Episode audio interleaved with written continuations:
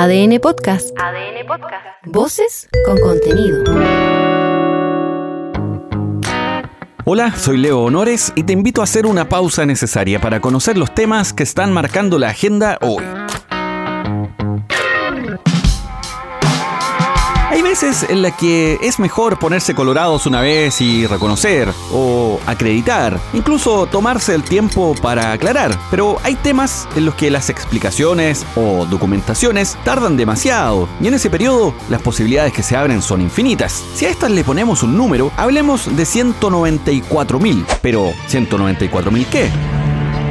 Pues millones.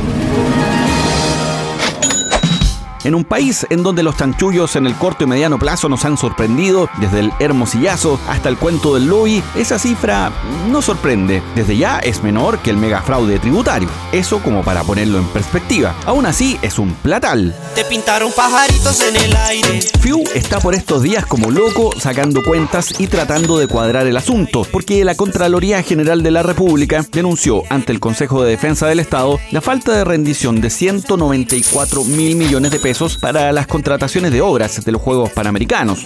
Según los antecedentes que se han conocido, hay al menos 21 resoluciones que se deben revisar para ver la legalidad de las contrataciones de las obras destinadas al evento que fueron ejecutadas por el Instituto Nacional de Deportes. Esta es la Contralora subrogante Dorothy Pérez. De los 282 mil millones, entonces tenemos 88 mil millones rendidos. La diferencia son 194 mil millones y fracción que falta por rendir. Estos 17 mil millones son solamente una parte de lo que se observó en uno de los informes de fiscalización Respecto a si todo fue pagado, bueno, estas transferencias de recursos están ejecutadas, son dineros que ya fueron entregados a esta corporación de derecho privado que fue constituida para desarrollar este, estos torneos. Ahora aquí de todos modos hay que revisar con calma el asunto. Hasta ahora lo que se ha dicho es que no se ha documentado o rendido ese dinero, no es que se haya esfumado o terminado desviado, ponte tú. Eso sería aventurado, por decirlo menos.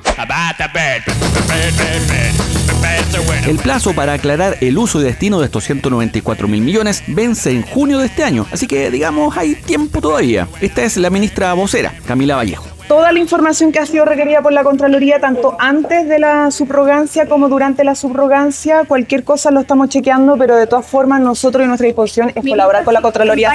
Ahora como somos mal pensados, la cosa es saber si es que hubo acá un manotazo o un desorden administrativo o si simplemente aún no se ha cuadrado toda la documentación con los gastos.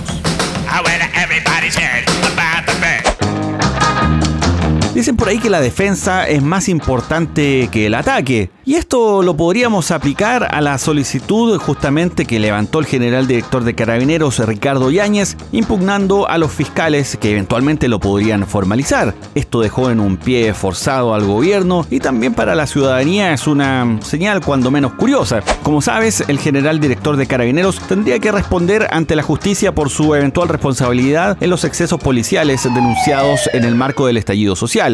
Esos casos aislados que fueron tan comentados pero que terminaron siendo 400 y fracción de personas con pérdida ocular, otros centenares también con golpizas, y así suma y sigue. El general acusó un resentimiento de la fiscal Jimena Chong y Javier Almendaris en contra de carabineros. Hay que decir, eso sí, que ambos son de los fiscales pesos pesados del Ministerio Público, son de los top. Este es el general Yáñez. Mire, yo estoy preocupado particularmente por los problemas que afectan a todo el país, que es la seguridad.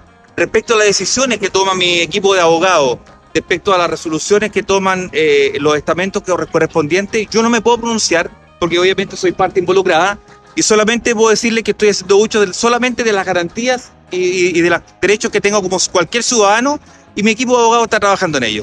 general, usted, usted ha sido notificado sobre alguna... Eh, nada, no ha sido notificado nada. Al margen de cambio de fiscales, los antecedentes que se investigan son de máxima gravedad. Los excesos policiales tienen autores y ejecutantes de cada acción, y eso en una institución jerarquizada como Carabineros escala en la pirámide de mando, obviamente genera responsabilidades, eso es ineludible, aunque sea por omisión. Por ahí, la situación del general Yáñez puede ser igualmente peliaguda. Sea quien sea el fiscal, podría eventualmente llegar a las mismas conclusiones, que hay un escalafón de mando, entonces responsabilidades directas o indirectas. Pero en una de esas no y todo lo contrario no pasa nada. Quizás por ahí se explica la jugada que ha planteado la defensa del general. Digamos eso sí que la eventual formalización, como tal, es un acto administrativo, en ningún caso imputa responsabilidad. Dicho esto, el cuestionamiento a los fiscales Chong y Armendaris generó bastante incomodidad en el gremio. Es que claro, se pone en duda su imparcialidad. Esta es la fiscal Maritza González, directora de la Asociación Nacional de Fiscales. Desde el gremio de los fiscales podemos aseverar que siempre hemos utilizado y hemos reforzado el principio de objetividad. Con ello, también podemos decir que cualquiera persona puede ser imputada por un delito. Y siendo así, todas las personas gozan de derechos y garantías durante el proceso penal. Las investigaciones son siempre de carácter objetivo y siempre van a estar respaldadas por el fiscal regional respectivo. Ningún fiscal adjunto de nuestro país corre con colores propios, sino que también están basados en las directrices que se nos dan y que están regidas por el proceso penal y asimismo por los principios del derecho y por el debido proceso.